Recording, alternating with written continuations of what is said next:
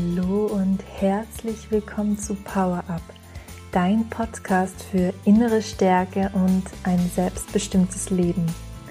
Mein Name ist Elisa Stangl und in der heutigen Podcast-Folge habe ich wieder einen ganz tollen Interviewgast mitgebracht. Und zwar die liebe Ursula. Ursula ist Hypnosetherapeutin und wir unterhalten uns heute über das Thema Hypnose, Emotionen und Verantwortung übernehmen. Ich wünsche dir ganz, ganz viel Freude bei diesem wunderbaren Interview und lass uns gleich starten.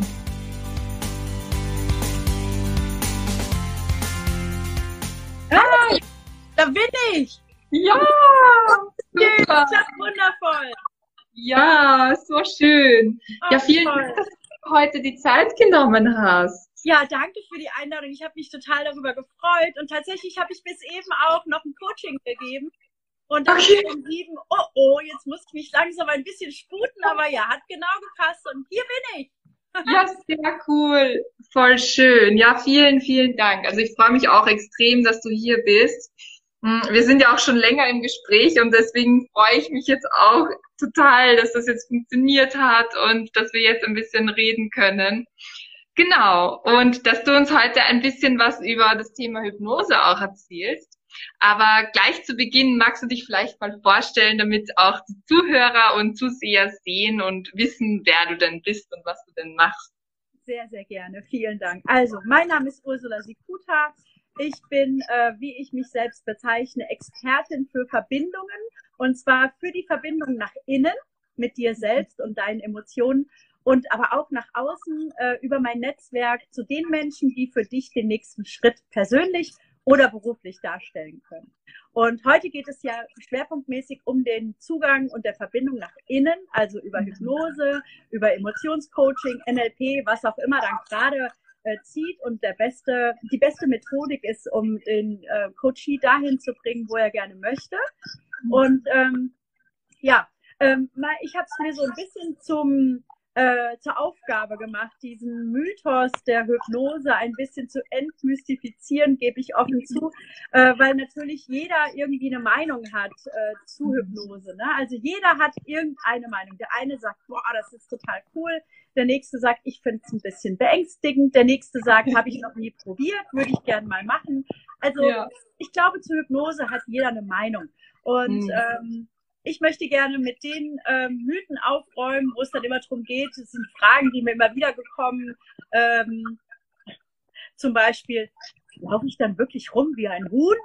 Oder also da möchte ich mich gerne direkt äh, outen. Ich mache keine Showhypnosen, ich mache ja. auch keine Blitzhypnosen, weil für mich ganz, ganz wichtig ist, dass der Coachee als Gewinner aus dem Gespräch geht und nicht der Hypnotiseur.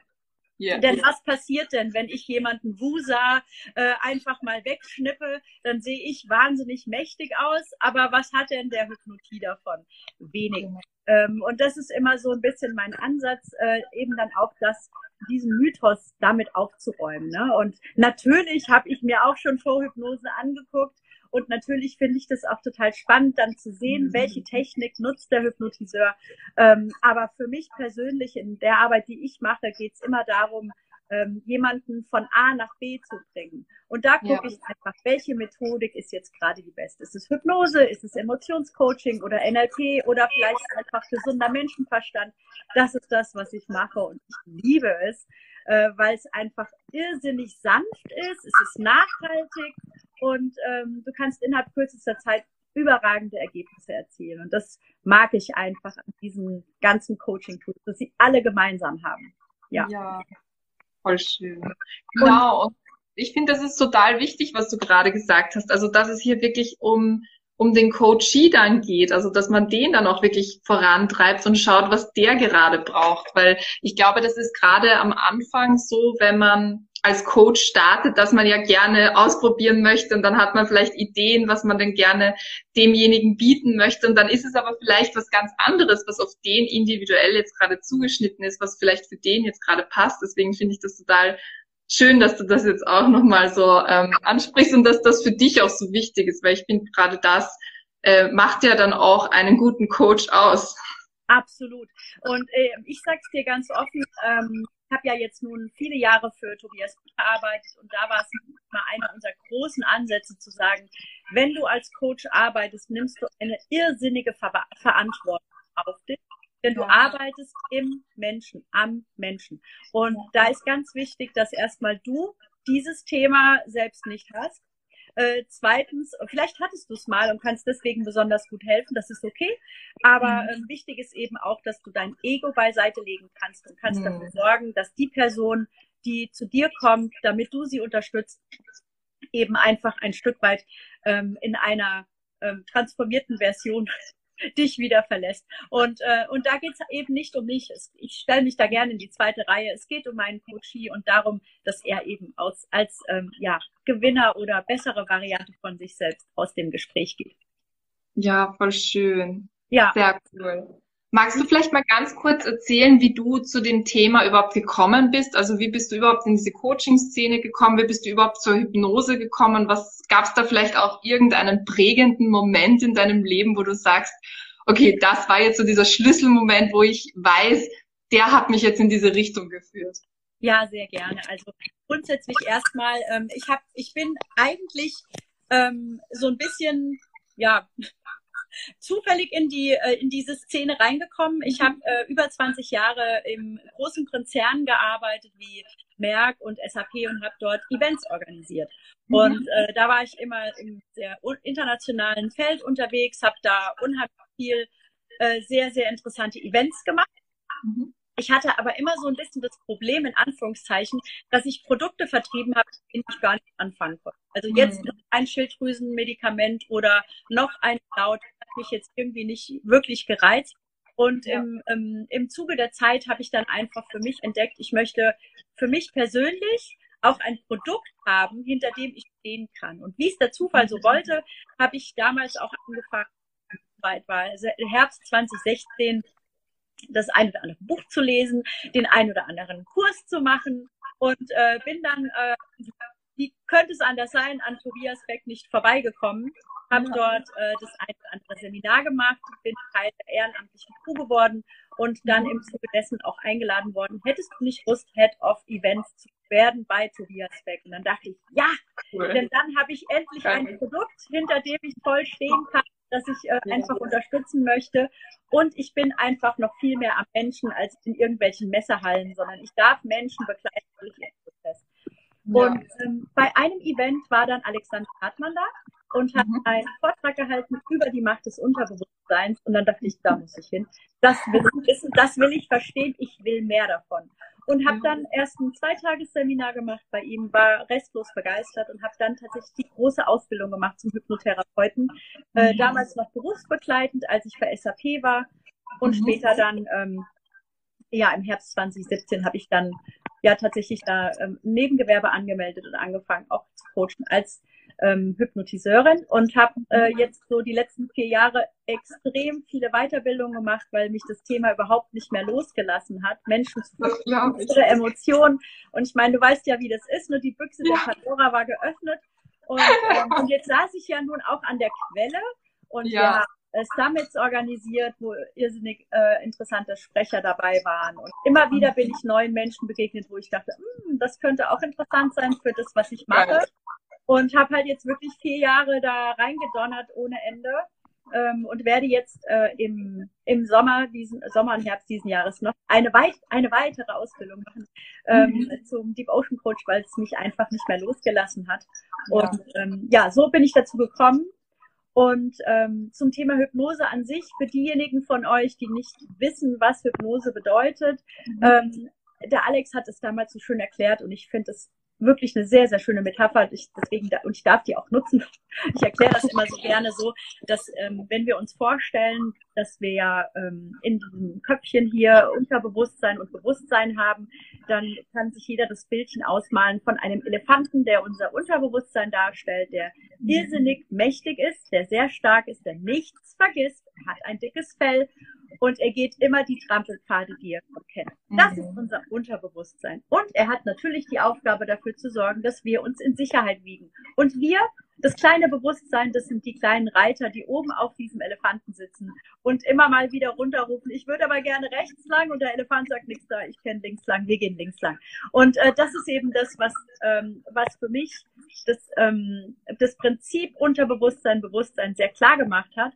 Und mhm. alles, was wir machen in der Hypnose, ist, dass wir mit dem Elefanten in Kommunikation gehen und ihm sagen, pass auf, der Reiter übernimmt die Führung, der hat für dich, hat für sich entschieden, äh, Verhalten XY ist nicht mehr das, was er haben möchte.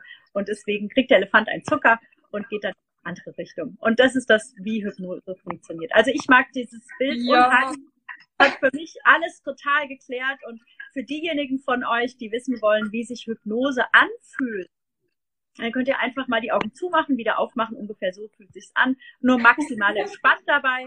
Ähm, man verliert nicht die Kontrolle. Äh, mhm. Es ist nicht so, dass man nicht mehr weiß, was man da sagt. Ähm, äh, jetzt kommt, an dem Punkt kommt dann immer die Frage, ja, aber warum laufen denn die Leute dann rum wie ein Huhn? Und dann kann ich immer nur entgegnen, sorry, wenn du dich bei einem äh, Showhypnose-Event freiwillig meldest, um auf die Bühne zu gehen, dann bist du bereit, ein Abenteuer zu erleben. Und diese Disposition ist das, was dann die Hypnose so wirksam macht. Denn ja. du hast dich ja schon emotional und in deinem Unterbewusstsein darauf eingelassen, was komplett Verrücktes zu erleben und auch vielleicht was Verrücktes zu machen. Sonst würdest du dich nicht freiwillig melden. Ähm, ja. Und die Disposition, äh, also die, die äh, grundsätzliche Vereinbarkeit mit deinen Werten, die, die macht, dass du da mitmachst. Und jetzt ist es eben so, dass wenn zum Beispiel ähm, Leute mich anrufen und sagen, du, Ursel, du kannst doch hypnotisieren. Mein Mann, der raucht kannst du dem helfen? Dann sage ich, nee, kann ich nicht. Bis er mich selber anruft und mir erklärt, ja. dass er aufhören möchte zu kochen. Denn da fehlt ja. die Disposition. Ich kann ja. nicht jemanden etwas aufobtruieren, was er nicht im Grunde seines Herzens möchte. Und ich glaube, das ist ein ganz, ganz wichtiger Punkt, ähm, dass Hypnose einfach sehr, sehr machtvoll ist und, ähm, und ein, ein sehr wirksames, eine sehr wirksame Methodik, aber derjenige, der hypnotisiert will, muss die Veränderung wirklich wollen. Und deswegen ist es zum Beispiel so, dass wenn jemand mich kontaktiert und sagt, ich möchte aufhören zu rauchen, dann sage ich, okay, sehr gerne. Ähm, schreib mir einen Brief, warum du aufhören möchtest zu rauchen, warum ein Leben als Raucher für dich keine Option mehr darstellt.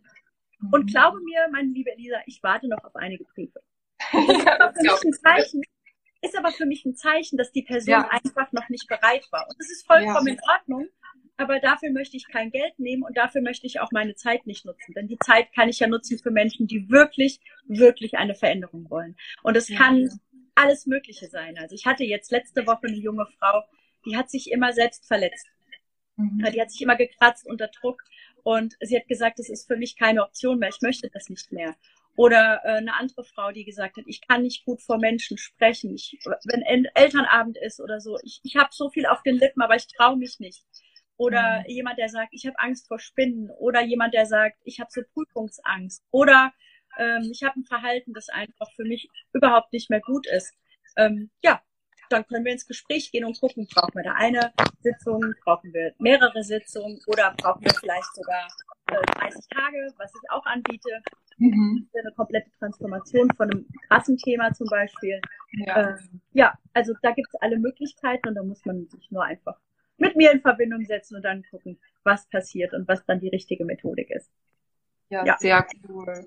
Ja, vielen, vielen Dank für diesen Einblick. Ich finde auch deine Metapher, die war jetzt super. Ich glaube, das, das macht es auch nochmal so bildlich klar, wirklich, was da in unserem Kopf passiert, was in unserem Bewusstsein, in unserem Unterbewusstsein passiert.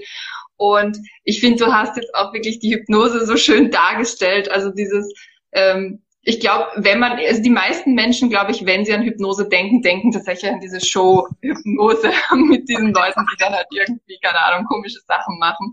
Deswegen finde ich es auch schön, ähm, oder auch wichtig, dass man da auch erklärt, dass es halt auch anders läuft. Also ich habe tatsächlich auch erst vor kurzem äh, selber an mir die Hypnose kennengelernt und war da ganz fasziniert, äh, dass das so ganz anders war als in meiner Vorstellung. ähm, aber wirklich eine wunderschöne Erfahrung und ich liebe die Hypnose selber. Und so wie du sagst, also ich finde das auch total toll. Es gibt einfach so viele unterschiedliche Themenbereiche, wo man ähm, mit der Hypnose arbeiten kann und das, das finde ich ist so wertvoll. einfach an der Hypnose selber. Mm, kannst du mir vielleicht sagen, wie die Hypnose so dein Leben verändert hat? Also welche, welche Auswirkungen es auf dein Leben hatte? Ich esse keine Schokolinthäschen mehr. Aha. Also ich hatte äh, tatsächlich mein erstes Erlebnis mit Hypnose war einfach für mich so ein Test, dass ich gedacht habe, okay, also dem Alex vertraue ich, ich probiere das mal aus. Mhm. Und äh, der, immer im Ausbildungszyklus ähm, äh, lädt er dann Menschen ein, die sagen, ich möchte das gerne mal ausprobieren. Dann dürfen diejenigen, die eben gerade die Ausbildung abgeschlossen haben, ähm, in Anführungszeichen. Und dann bin ich dahin gefahren und habe gesagt, so, passt auf, Jungs. Ich kann nicht an Schokolade vorbeigehen. Ich, ich kann es nicht und das nervt mich. Und äh, besonders diese Schokolindhäschen, die sind so lecker. Und ähm, ja, bin ich heute vollkommen unbeeindruckt davon. Ich kann die essen, aber ich muss es nicht mehr. Und das, das ist halt irre. Ich sag mal, das ist jetzt nur so ein Beispiel ja. davon, wie, wie Hypnose äh, mein persönliches Leben verändert hat.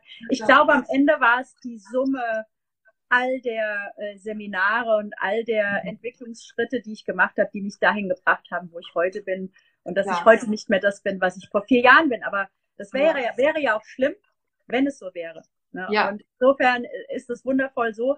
Äh, nicht alles kann man auf Hypnose ähm, zurückführen, mhm. aber ähm, ja, ich habe eben erlebt oder auch ja, ja doch, ich habe erlebt, wie machtvoll und wie weise Hypnose fungiert. Und deswegen mag ich das einfach unheimlich gerne.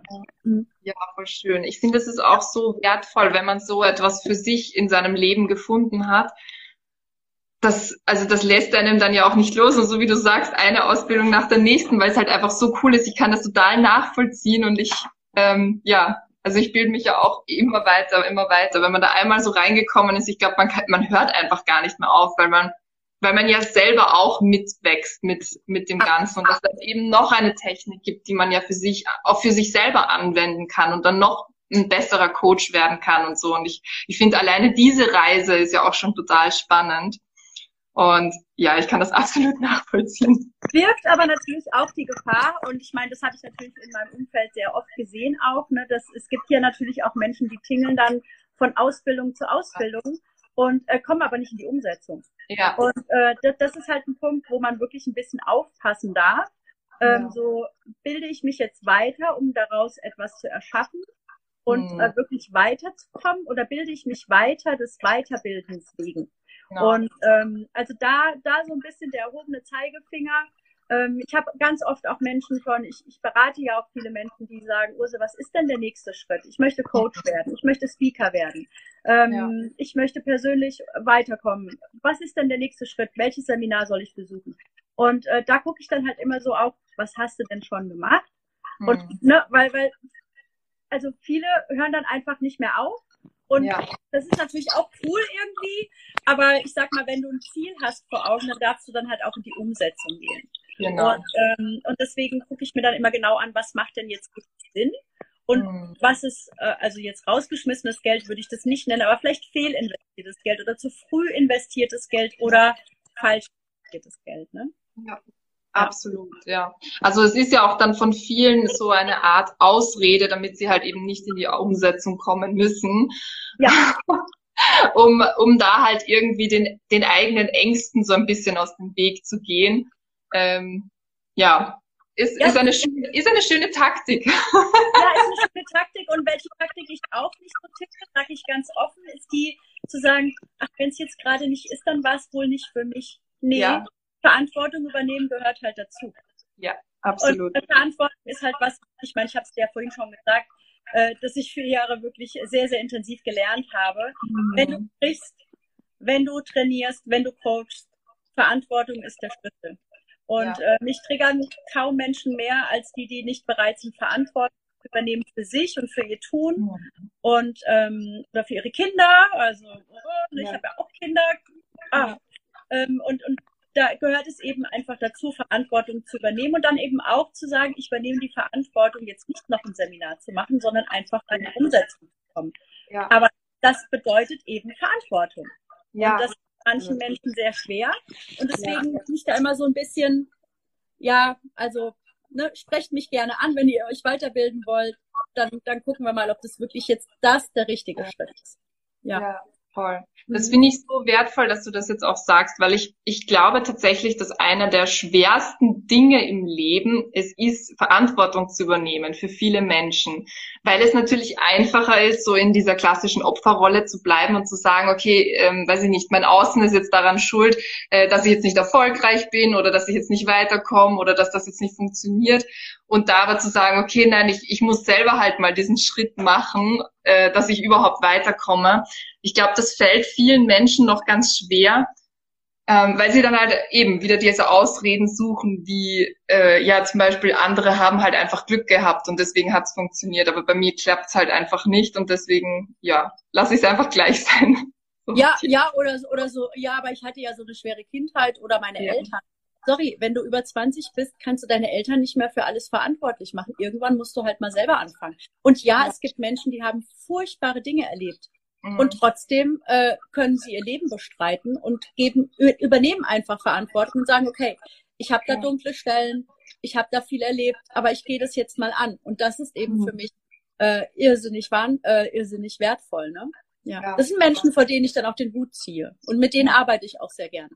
Ja, ich finde das so cool, dass du das sagst, äh, weil ich ich denke mir das auch immer und ich kenne so viele Leute, die, die, die Angst haben, genau so etwas auszusprechen, ja, wo, was dann heißt, ja, du bist aber so böse, wenn du sowas sagst, das kannst du nicht sagen, du bist so unsensibel oder sonst was, aber es ist ja Tatsache, dass du ähm, ja, ich, also ich bin auch der Meinung, jeder Mensch hat halt sein eigenes Leben in den eigenen Händen und man kann entscheiden, wie man es macht. Also entweder man lässt sich halt einfach von den äußeren Umständen runterziehen und sagen, okay, ich habe mein Leben nicht in der Hand, äh, weiß ich nicht, das Schicksal ist so böse mit mir oder so, oder ich nehme mein Leben in die Hand und sage, nein, ich mache das, ich nehme Verantwortung für alles, ähm, für meine Zukunft, für das, was ich, für das Leben, was ich jetzt gerade schaffen kann. Und dann macht er einfach das Beste draus. Und es finde ich sehr, sehr cool, dass, dass du das auch so offen aussprichst, wie ja, gesagt.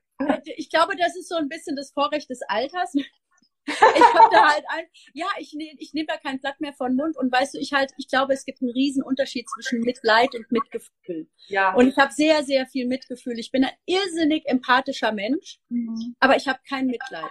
Ja. Weil das nutzt meinem genau. Protein nicht. Das nutzt nichts, wenn ich sage, ach du Arme. Ja. Da bringe ich den ja nicht weiter. Der ist ja nicht zu mir gekommen, damit ich ihn bedauere. Der ist zu mir ja. gekommen, damit ich ihn auf den nächsten Schritt bringe. Und, ja. äh, und ich äh, übernehme dann die Verantwortung dafür, ihm zu zeigen, wie er oder sie die Verantwortung für sich übernimmt. Und ja. ich liebe das. Ich, ich liebe das, weil, weißt du, äh, verletzte Menschen verletzen Menschen. Hm. Und ähm, ich bin davon überzeugt, dass wenn, wenn, wenn jeder seine Wunden heilt, dann wird es einfach schöner für alle. Ja. Und, ja. Ähm, und jetzt bin ich, habe ich ja vorhin erwähnt, ich bin ja auch Mutter.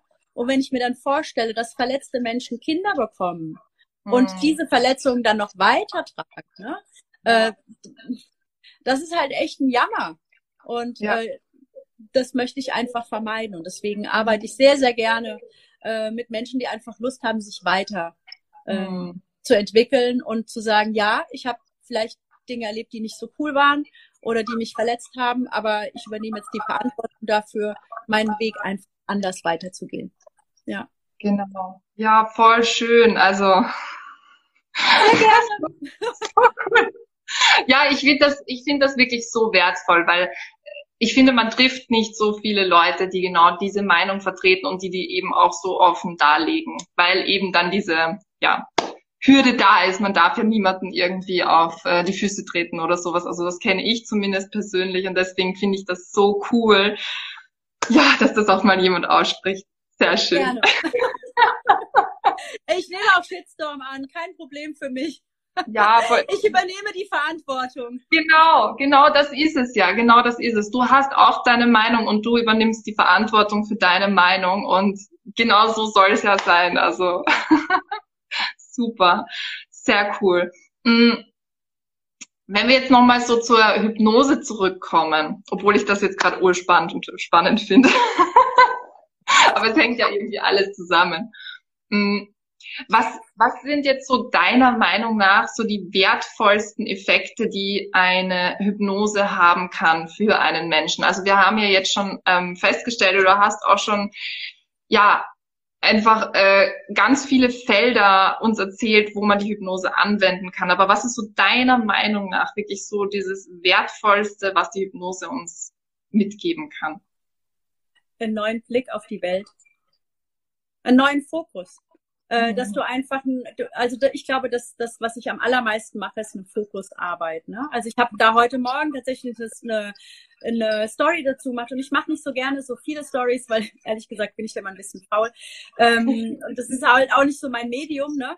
Ähm, mhm. aber ich habe halt eine, eine, eine Story gemacht darüber, was unser Fokus mit unserem Leben macht. Mhm. Und äh, wie du die Dinge siehst, macht eben dein Leben. Und ja. jeder Mensch hat seine eigene Wahrheit, die er sich selbst baut. Und die ist unmittelbar abhängig von seinem Fokus. Ich kann jetzt durch meinen Garten gehen und kann denken, öh, da müsste ich mal aufräumen. Öh, da wollte ich ja mal was, ne? Also da sind Sachen, die sind alt und die müssen weg und das ist nicht mehr so schön. Oder ich kann mhm. durch meinen Garten gehen und denken, oh krass, guck mal, da wachsen Blumen. Oh krass, guck mal, da blüht jetzt schon, was weiß ich was, die Erdbeeren. Ähm, ja. Der Fokus ist einfach der Punkt. Und ich mag jetzt nicht so dieses, ich laufe nur noch mit einer rosa Brille durch mhm. die Welt. Das meine ich nicht. Aber den Fokus darauf zu setzen, was da ist, im Gegensatz zu dem, was nicht da ist, mhm. zu dem, was ich kann, im Gegensatz zu dem, was ich nicht kann, zu dem, was ich habe, im Gegensatz zu dem, was ich denke, nicht zu haben. Ne? Ja. Ähm, ich mache ganz, ganz viel Ressourcenarbeit und mache den Menschen mal klar, wozu sie alles in der Lage sind. Mhm. Ne? Wenn sie sich wieder mit sich selbst verbinden können und mit ihren Stärken, mit ihren Ressourcen, mit dem, was in ihnen ist. Ne? Mhm. Ähm, da muss ich nichts von außen reingeben. Aber ich kann von innen was rein wiederholen wozu sie die Verbindung verloren haben. Ne? Und ich habe da immer so ganz gerne dieses Bild. Ich weiß nicht, äh, hast du selbst Kinder? Ja, ich habe eine Tochter. Okay, wie alt ist die? Drei. Drei, super, perfektes Alter. Wenn die sauer ist, wie sehr ist die sauer? Auf einer Skala von 0 bis 10, wie sauer ist die? Zehn. Zehn. Okay. Die ist und ist, sauer, ja. Ja, und wenn die dann, wenn die dann zehn sauer ist, ist die dann mit Leib und Seele sauer? Mit allem in ihrem Körper? Oh ja. Oh ja. Okay. So, und was passiert? Also, bei dir natürlich nicht. Aber was passiert denn im normalen Fall? Reiß dich zusammen. Was regst du dich so auf? So benimmt man sich nicht. Ne? Und ähm, was passiert dann bei dem Kind? Das Kind lernt, diese Emotion, ich bin sauer, ist nicht okay. Wenn ja. ich sauer bin, hat die Mami mich nicht mehr so lieb. Also was machen die Eltern? Die bringen den Kindern bei, dass sie ihre Emotionen wegstecken müssen. Und dann wundern wir uns, wenn wir hier nur noch verkapselte Menschen haben, die nicht mhm. mehr an ihre Emotionen drankommen. Ich habe neulich mit einer jungen Frau gearbeitet, die hatte keinen Zugang zur Emotion Freude. Ich habe mhm. gesagt, kannst du einen Moment in dir abrufen, wo du Freude empfunden hast? Und da sagt sie nein. Und ich so, wo du einem anderen Menschen eine Freude gemacht hast, sagt sie nein. Mhm. Trauer können alle Frauen gut. Ne? Aber Wut, Freude und all diese Emotionen, äh, Verachtung, also das, ist so, das sind überlebenswichtige Emotionen, die wir haben, wenn wir sie dann zulassen. Und äh, wir, wir lernen, aber Entschuldigung, ich will nicht. äh, wir lernen aber irgendwann von irgendwem, dass die halt nicht in Ordnung sind. Und deswegen ja. bringt einfach Menschen wieder in Verbindung mit ihren Emotionen. Und äh, ich liebe das total, weil ich glaube, dass das der Schlüssel dafür ist, wenn du mit dir verbunden bist und mit deinen Emotionen, ne, dann, dann hast du einfach ein besseres Leben. Das kann ja. bedeuten, dass du dich auch als Erwachsener mal hinschmeißt wie ein Kind und sagst, ich finde es gerade kacke. Ja. Ich würde mir das wünschen, dass das viel mehr Menschen machen. Weil ja, bevor die sich das zurückhalten, ist halt, ist halt schwierig. Ne? Und äh, das ist das, was ich mir eben auch ähm, ja zur Aufgabe gemacht habe, da, dafür zu sorgen, dass Menschen wieder in Verbindung mit ihren Emotionen. Denn ja. Emotionen wollen immer gesehen werden. Ich habe da so ein Bild von, ich arbeite viel mit Bildern, ich mag das. Mhm. Eine Emotion ist wie ein Telefonanruf. Der ruft immer wieder an, bis abgerufen ja. Und wenn du nicht abnimmst, dann wird die Emotion einen anderen Weg suchen, dass du sie wahrnimmst. Und ich kann das aus eigener äh, Erfahrung sagen. Ich habe mit äh, 16 Jahren alle Haare verloren. Ich hatte über 15 Jahre gar keine Haare mehr. Und mhm. niemand konnte mir sagen, warum. Mhm. Außer, dass ich halt zu empfindlich bin. Super Aussage für jemand, der 16 ist. Ähm, ja. Ich glaube mittlerweile nicht mehr. Ich glaube, ich weiß es, dass ich Emotionen hatte, die nicht gesehen wurden und die haben sich eben einander Und bei ja. dem einen die Haare, der nächste wird krank, der nächste ja. kriegt Depressionen, der nächste hat irgendwas anderes, ein Wehwehchen. Ganz ehrlich, das ist furchtbar. Und es passiert nur, weil wir unseren Emotionen keinen Raum geben. Also, wenn deine Tochter sich hinschmeißt, feier sie. Ja. Schön, dass du wütend sein kannst. Schön, dass du das fühlst. Ich sehe, dass du wütend bist. Das ist mega. Was ja, können wir denn jetzt machen, damit du dich vielleicht ein bisschen besser? Ja.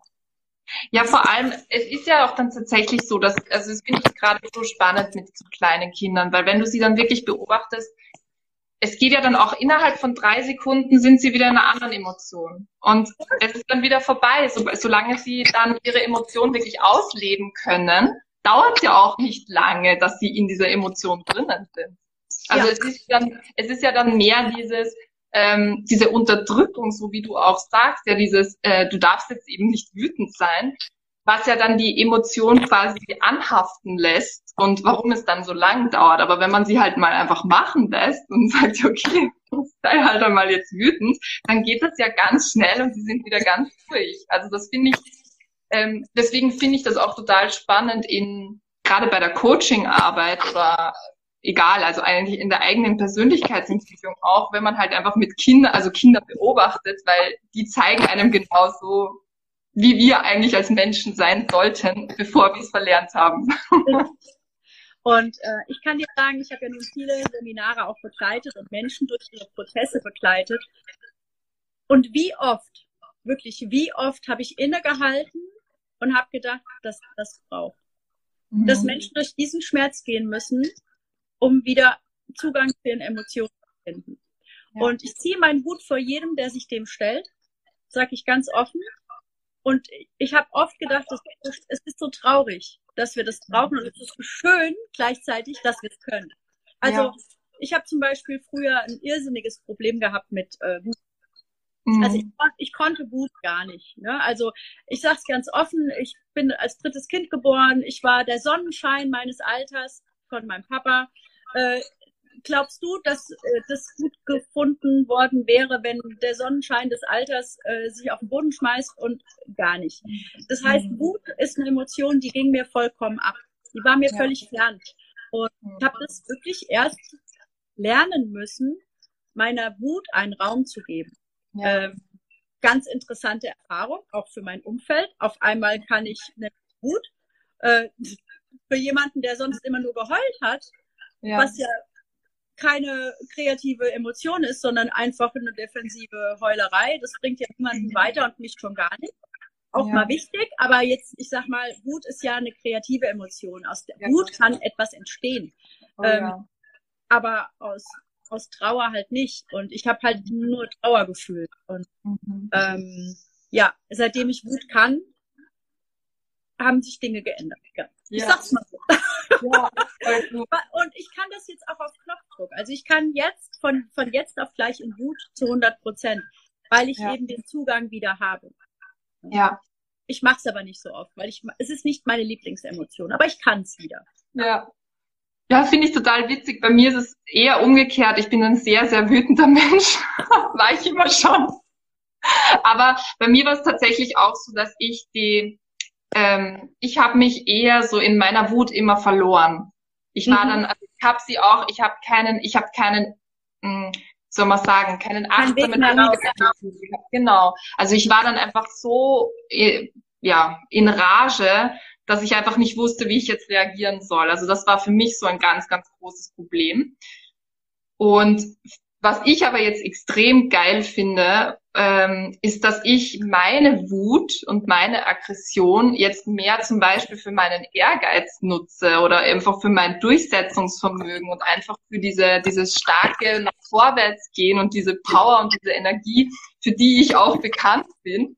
Und ähm, finde ich auch spannend, weil die Leute mich immer fragen, ja, woher nimmst du deine Kraft? Und es ist tatsächlich so, dass das jetzt einfach meine Aggressionen sind in mir, die ich aber gut nutzen kann. Und ich finde, das ist so geil, dass man so so eine äh, so eine Emotion, die ja eigentlich sehr negativ bewertet ist in unserer Gesellschaft, dass man die so positiv nutzen kann. Und ich glaube, die wenigsten haben da einfach Zugang dazu, dass sie ihre Emotionen auch anders nutzen können. Und das finde ich ganz, ganz spannend.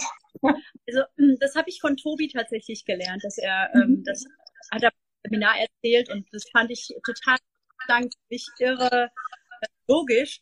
Er hat gesagt, die, die ähm, erfolgreichsten oder einflussreichsten Menschen in der Geschichte, die waren nicht traurig.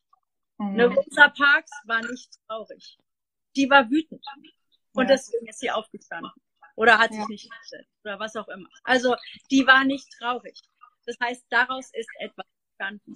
Martin Luther King, der war nicht traurig, der, der ja. war in Rage. Und man ja. kann sich das heute kaum vorstellen, aber auch Mutter Teresa war keine traurige Person, die ja alt. Aber als sie angefangen hat, hat sie gesagt, lass das nicht mehr zu. Ich bin dazu nicht mehr bereit. Ich bin sauer, so geht das nicht weiter. Mhm. Und aus diesem Gefühl ist was entstanden. Ich habe mal mit einer, mit einer jungen Frau gearbeitet, äh, die war Veganerin. Und ihr, ihr großes Ziel war, äh, einfach sich einzusetzen für, für die Tiere und für Tierwohl und für all diese wichtigen Themen. Und äh, sie war aber traurig hm. und nicht wütend. Und ich habe dann ganz lange mit ihr an ihrer Wut in Anführungszeichen gearbeitet. Ich gesagt, weißt du, wenn du was verändern willst, dann bringt es den Tieren nichts, wenn du traurig bist. Ja. Du darfst traurig sein und dann darfst du wütend werden und sagen, so nicht mehr. Nur dann kannst du etwas ändern, weil deine Tränen damit rettest du kein einziges Tier. Ne? Und das war ein schwerer Prozess für sie, weil sie auch keinen Zugang zu dieser Wut hatte. Hm. Und, ähm, ich war da relativ deutlich. Aber manchmal brauchst du es halt. Ne? Und ja. weil ich gesagt habe, du rettest damit nicht eine Seele. Und ja. dann war es okay. Ja.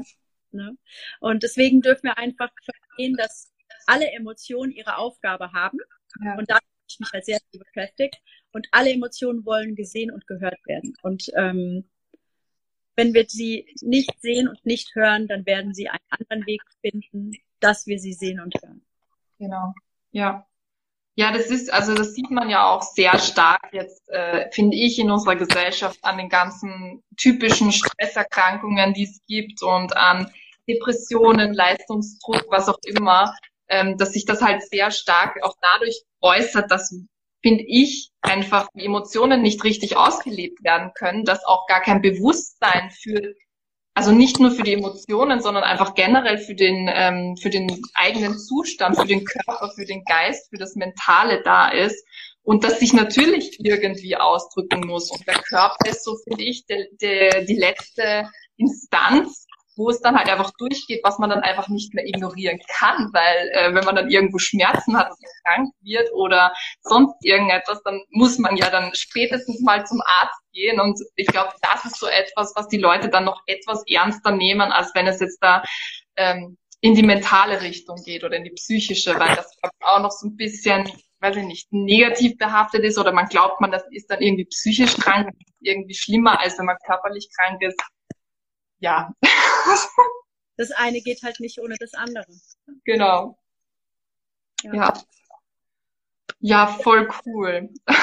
Es ist so ein schönes Gespräch und ganz anders, als ich es mir erwartet habe. Aber gerade das ist, glaube ich, das Coolste äh, an solchen, ja, an solchen Gesprächen.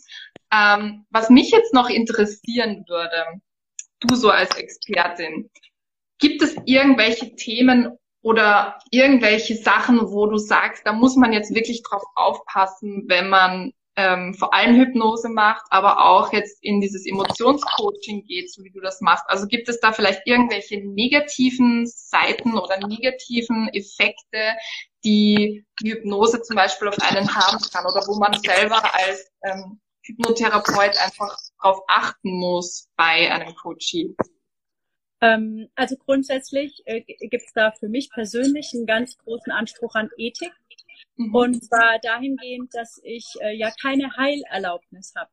Mhm. Also es geht zum Beispiel, Beispiel. Ähm, ich habe schon immer, immer mal wieder Anfragen gehabt von äh, jungen Frauen, die gesagt haben, du, ich habe seit sieben Jahren Bulimie. Mhm. Und kannst du mir helfen? Und dann habe ich ihnen gesagt, ja, ich kann dich unterstützen auf deinem Weg, aber heilen kann ich nicht.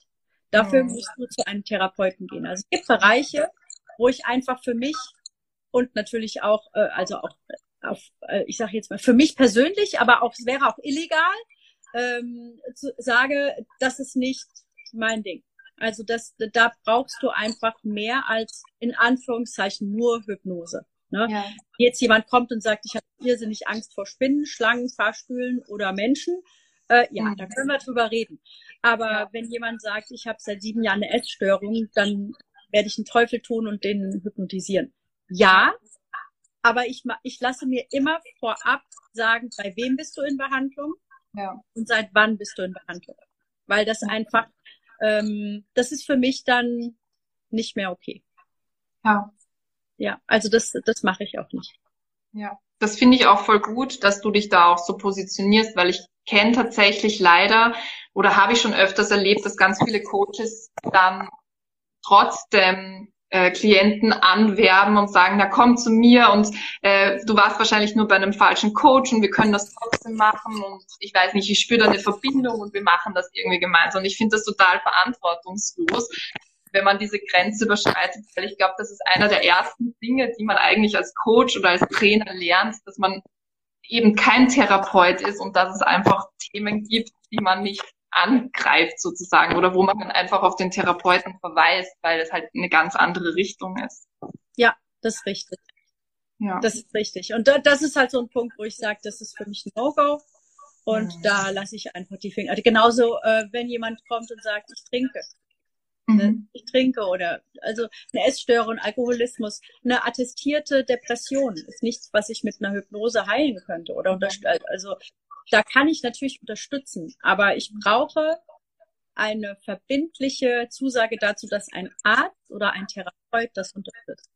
Ja, genau. Das ist ganz wichtig. Ja, voll. Ja, vor allem man weiß ja dann auch nicht, also gerade bei der Hypnose, wenn man dann in das Unterbewusstsein reingeht, man weiß ja dann auch oft nicht, was dann eigentlich rauskommt. Also man kann ja dann oft in, in, in bestimmte Ebenen gehen, ähm, wo dann vielleicht irgendwelche Sachen rauskommen, die vielleicht noch gar nicht so klar waren ähm, oder die, ja, auf die man vielleicht gar nicht so reagieren kann und wo dann eben zum Beispiel ein Therapeut einfach benötigt wird. Ja, genau. genau. Oder, oder ich sage jetzt mal, ich habe eine Freundin, ähm, die, die hat einen Missbrauch erlebt. Mhm. Das, äh, das braucht natürlich einen Therapeuten. Ja. Ne? Und ich begleite sie gerne, aber das ist halt auch immer noch so eine Sache mit einer Freundin, ist immer so, natürlich brauchst du Verbindung und ähm, Vertrauen zu deinem Hypnotiseur, aber wenn es dann eine sehr eng, sehr enge Person ist, dann bin ich da auch vorsichtig. Da gucke ich einfach auch. Ne? Ja. Ja. Ja. Mhm. ja. Aber ich denke, ja. damit haben wir schon einige Mythen aufgerollt und äh, ja. ja auf jeden Fall ein paar Informationen rausgegeben. Absolut. Äh, ich habe ich habe einen YouTube-Kanal, da gibt's ganz viele ähm, Informationen. Ich habe auch einige Insta-Lives gemacht, einige äh, Interviews und ähm, da kann, kann man sich auch gerne nochmal informieren. Ja, voll. Ich werde dich auch nochmal verlinken bei dem IGTV und dann kann man auch nochmal zu dir stoßen und sich das nochmal genauer anschauen und Infos sehr holen und über dich erfahren. Ja, sehr, sehr, sehr cool. Ja. Super. Magst du ganz am Schluss noch irgendetwas loswerden, irgendwas Abschließendes sagen? ja, also äh, mein Lebenskredo ist, äh, man erntet, was man sät. Mhm. Und deswegen äh, seid einfach gut zueinander. Dann kommt auch das Gute zu euch zurück. Und ich habe in meinem Leben die Erfahrung immer wieder gemacht, dass man erntet, was man sät. Immer. Ja, ja absolut. Schön. Das möchte ich gerne. Vielen Dank, Ursula. Sehr, Danke. sehr gut. Hat das mir viel Spaß gemacht, Lisa, und wir telefonieren ja. bald wieder. Ja, machen wir auf jeden Fall. Vielen Dank und noch einen schönen. Abend. Tschüss.